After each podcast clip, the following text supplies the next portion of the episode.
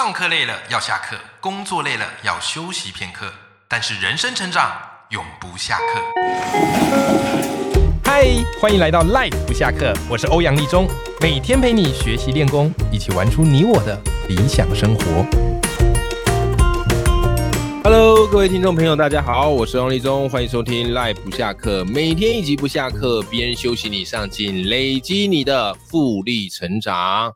跟各位说一个好消息赖不下课冲破两百万人次的下载啦！哇哦，真的是太开心了，真的非常谢谢你们。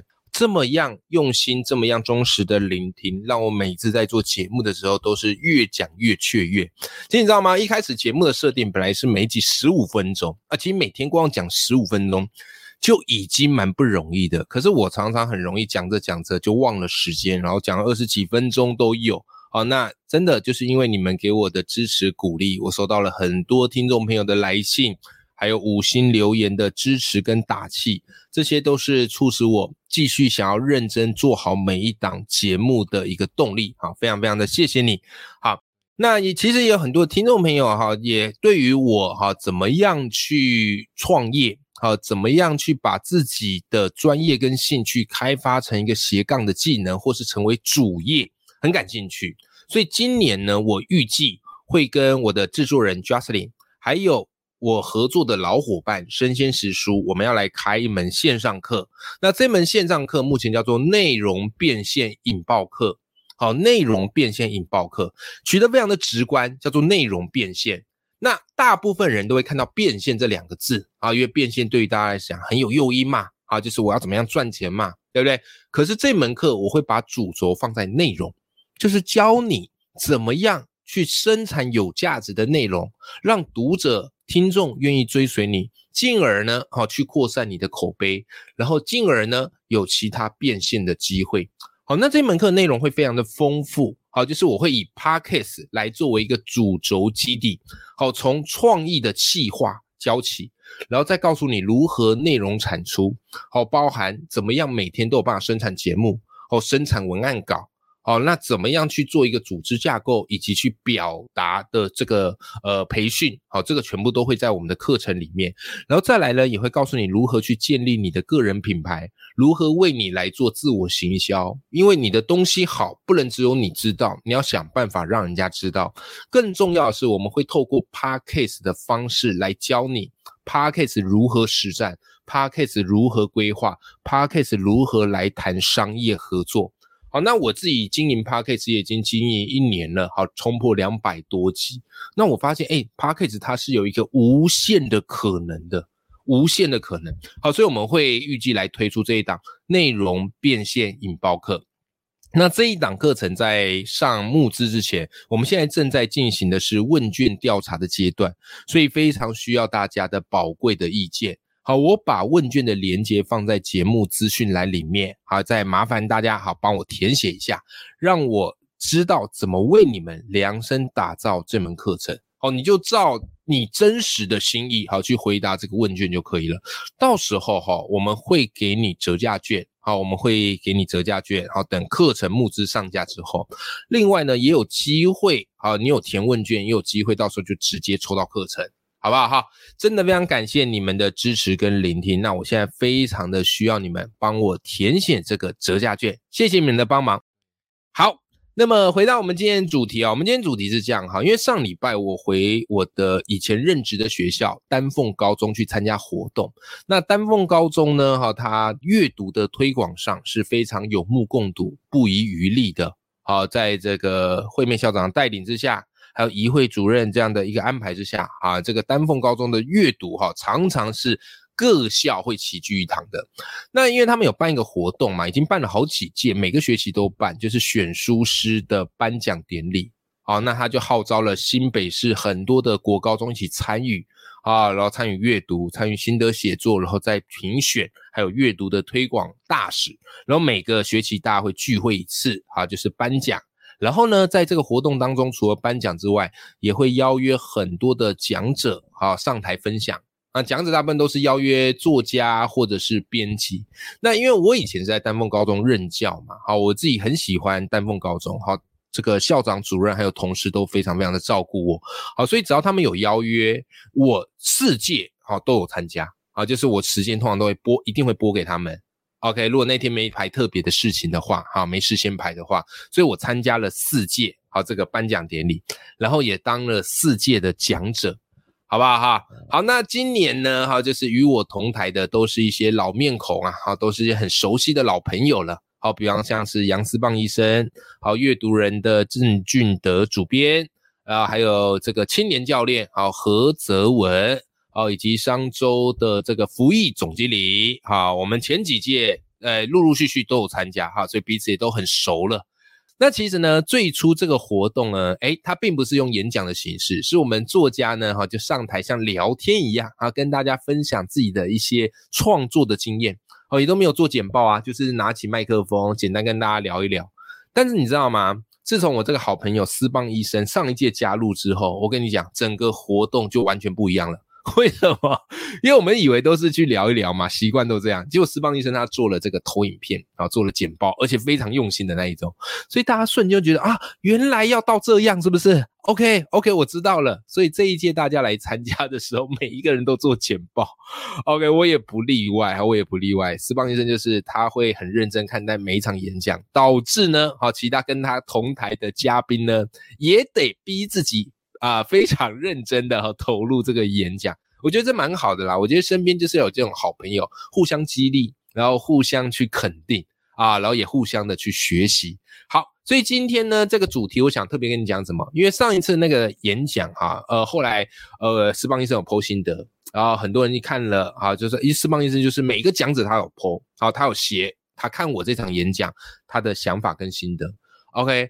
那很多的人就敲碗说：“哎呀，好想听啊，怎么错过了？好可惜啊！”各位，没关系，虽然你错过了实体演讲版，但是没关系，我就做成一集 p o c k e t 来跟你分享一下我当天到底说了什么，好不好？因为私邦医生的关系嘛，所以我当天那个演讲内容是全新准备的，然后我自己觉得，哎，准备完也蛮有成就感的，也蛮有启发的。好，所以趁着今天这期节目来跟你分享，OK。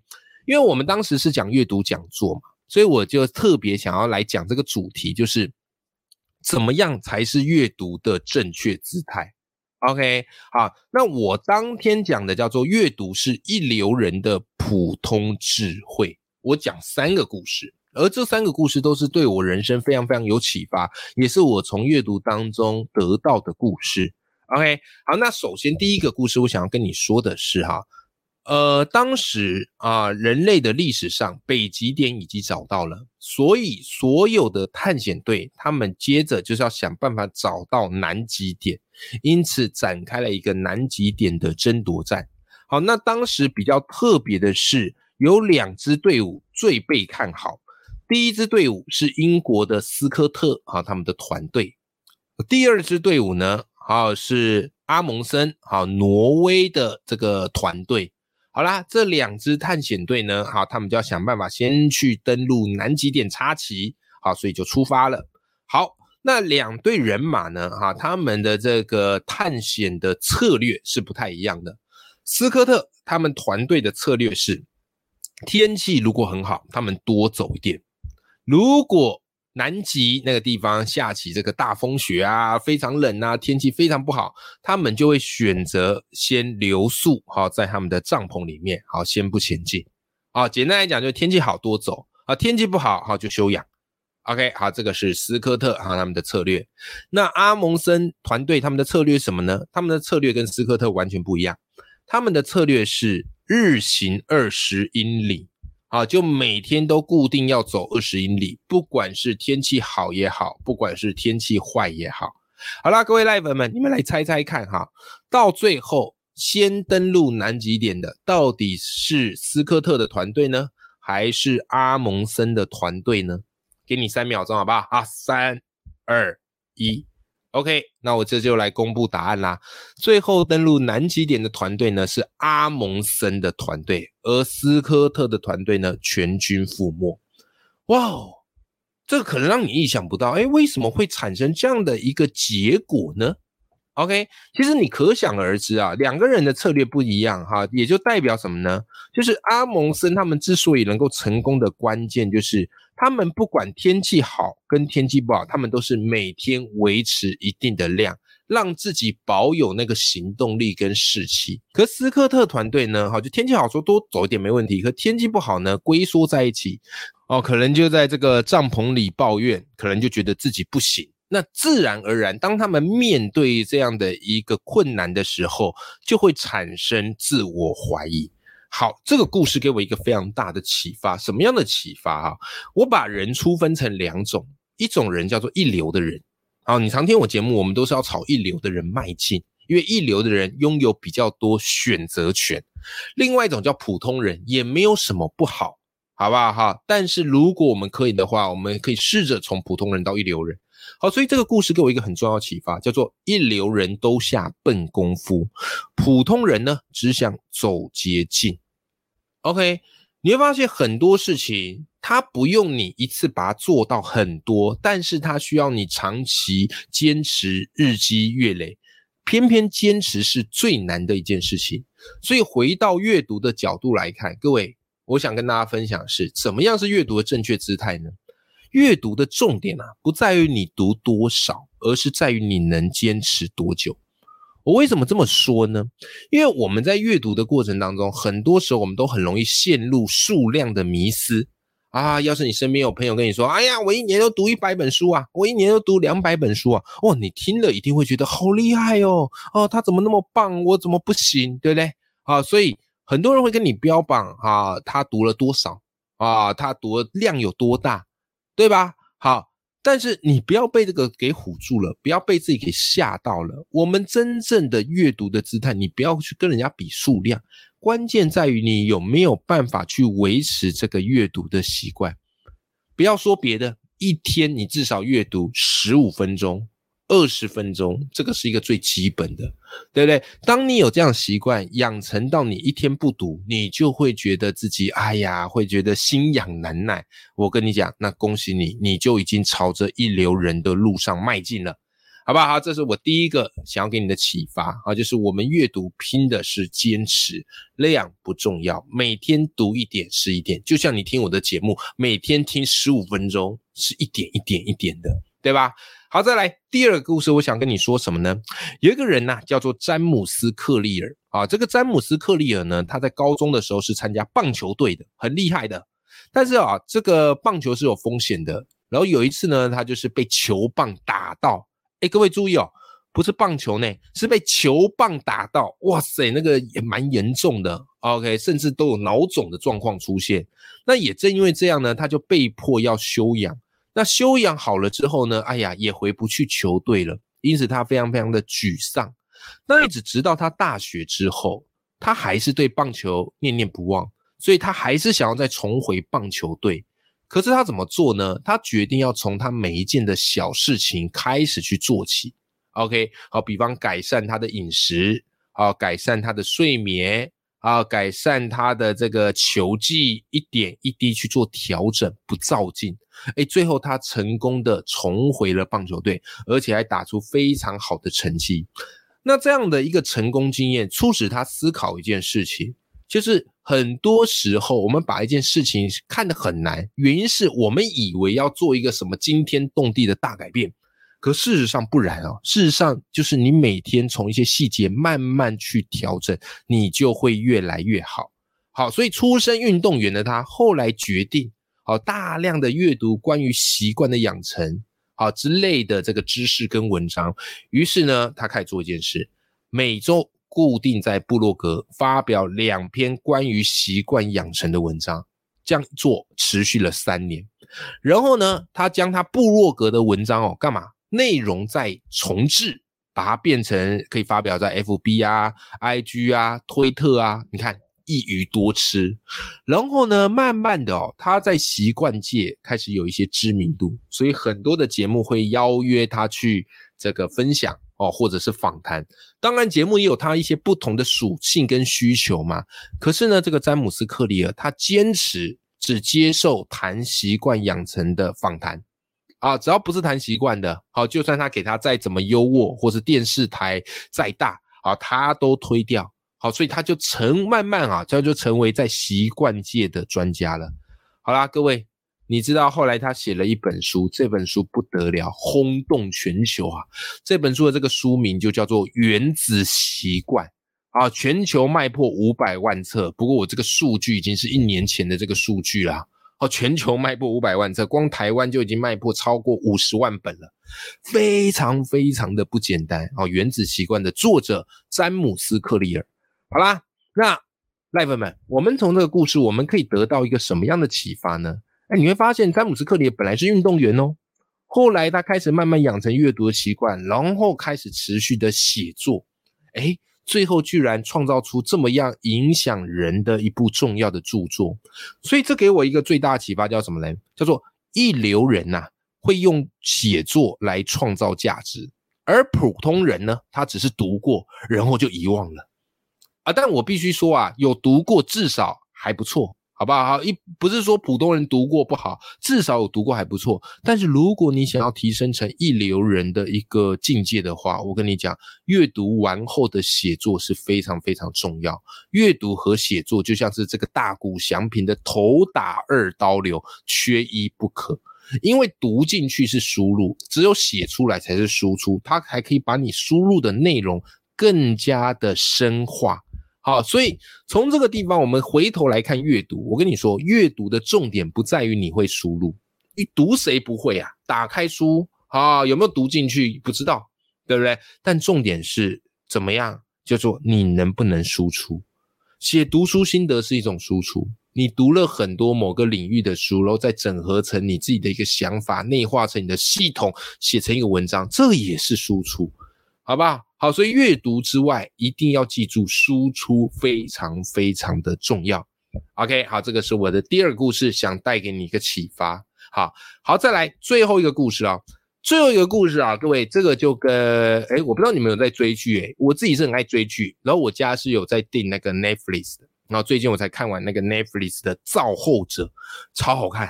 超级好看啊！因为他在讲的是那个选战的故事，有机会我再特别讲一集哈，来讲这个造后者。好，推荐你看，好，推荐你看。好，但你有听过 Netflix 崛起的故事吗？我讲 Netflix 的崛起故事很有趣啊，我跟你分享一下哈。当时有一个人啊，这个叫做李德海斯丁啊，李德海斯丁。然后他发现一件事，因为当时全世界最大家的这个呃影音帝国是百事达啊，是百事达。然后呢？他发现百事达就是你去租片子，那假如你租片子没有在期限内归还，就会有罚金。所以百事达当时其实赚了很多这个逾期归还的罚金。那李德也被罚过，他就觉得不爽，就觉得哎呀，怎么还有这个罚金呢？怎么那么怎么可以这样子嘞？所以后来呢，他们就怎么样呢？他就跟伙伴来创业，那他们就想说他们要来怎么做？后来他们想到一个方法，就是用邮寄 DVD 的方式。啊，就是你付了多少的这个会员的费用啊，每个月你可以无限看啊，然后他就会先寄 DVD 给你，看完你寄回来，他再寄新的 DVD 给你。好，他们就用这个模式啊展开。当时百事达都是实体店面嘛，那 Netflix 就是走这个所谓的邮寄。OK，好啦，但是呢，其实一开始并不如预期哦，因为当时的百事达规模相当大，而 n e t f l i 这样的一个新的商业策略哈，并不尽人意。好，所以一开始呢，哈，他们的订户哈，哎，他们的这个员工大概一百多个，订户也只有三十万人。好，一年之内赔了五千七百万美元。好啦，后来真的没有办法，他们就只好去跟百事达谈什么嘞？啊，谈并购。好，就提议由百事达来买下这个 Netflix。当时他们的开价是五千万美元。好，希望由百事达来买下 Netflix。结果嘞，好，李德回想起来，好，就因为后来他们就是被百事达给拒绝了。后来李德回想起来，他脑海中浮现的都是百事达员工集体捧腹大笑的画面啊！你看 n a f l y 他一开始出来是多么的辛苦，多么的不容易的。OK，可是你知道哈，后来世界整个在慢慢的转变，为什么呢？因为 Netflix 都没有变，它没有嗅到网络上的一个商机，它仍然是用它实体哈出租这个 DVD 的商业模式。可是呢，慢慢的网络线上影响了整个格局，所以呢，到了这个二零零二年哦，Netflix 正式上市，而且开始巨呃这个巨幅的成长。而百事达的生意越来越没落，直到二零一零年，百事达宣布破产。到二零一九年，百事达只剩下最后的一间店。而在同年二零一九年呢，Netflix 他们转嘛，他们在在之前就开始转，开始自制影片啊，并且把影片变成这个串流影音。好，那他们在二零一九年呢，他们的自制影片叫《罗马》。荣获了三项奥斯卡奖，使得局势瞬间的逆转。而现在哈，Netflix 在全球有一亿六千万的用户，而百事达呢，最后就是直接销声匿迹了。你现在基本上是看不到了。哇，这个商业故事给我非常大的一个震撼跟启发。那从这故事我们可以学到什么呢？我跟你说，这故事啊。他给我们两句话，叫做“一流人破圈寻找机会，而普通人守城错失良机”呀。我们的大脑是很懒得变化的，就是我们尝到甜头之后，我们就会希望一直尝这个甜头，所以自然而然呢，我们就排斥有新的变化。可是当你不断在阅读，或是当你看了很多的商业故事，你永远要明白的一件事情：这个世界一直在变。当你不变的时候，你光是要维持不退步都很难。当你不变的时候，就是你即将要被淘汰的命运了。OK，所以一流人思维永远他在寻找破圈的机会，普通人思维他就是觉得啊，我守住就好了嘛，我守住不输就好了嘛，反正还有甜头可以赚嘛，对不对？好，那回过头来来看我们的阅读，我们的阅读关键在什么呢？重点不在照本宣科。书里的知识，如果你没有把它活用在你的生活当中，没有活用在你的思维脑袋当中，我跟你讲，那只是读来跟人炫耀用的，一点用都没有啊。可是，当你开始懂得把书里读到的东西去思考、去学以致用，甚至内化到你的生命的决策里面，我跟你说，你的格局就会跟一般人完全完全不一样。为什么？因为你有这些很棒的书。来当做你背后的军师，可是，一般人他们会用他们的既定思维来过这一生。好吗？哈，好，那这个故事我希望也对你非常的有启发。好，所以我们今天来回顾一下吧。我们今天透过三个故事啊，我们今天透过三个故事讲出了三个重点。好，第一个故事就在讲斯科特跟阿蒙森他们南极点争夺战。那我想要告诉你的这个关键哈，就在于阅读重点不是你读多少，而是你能坚持多少。好，那我讲的那个斯科特跟阿蒙森的那个故事哈，出自于古典的《跃迁》啊这本书，你有兴趣的可以找来看，好吧？我故事从哪出来的我都跟你讲。好，那我们第二个故事啊，刚才我讲到哈，第二个故事就是在讲那个詹姆斯·克里尔好写《原子习惯》的故事。好，那这个故事我从哪里看来的呢？我是从瓦基的新书啊，叫做《只工作不上班的自主人生》里面所看来的。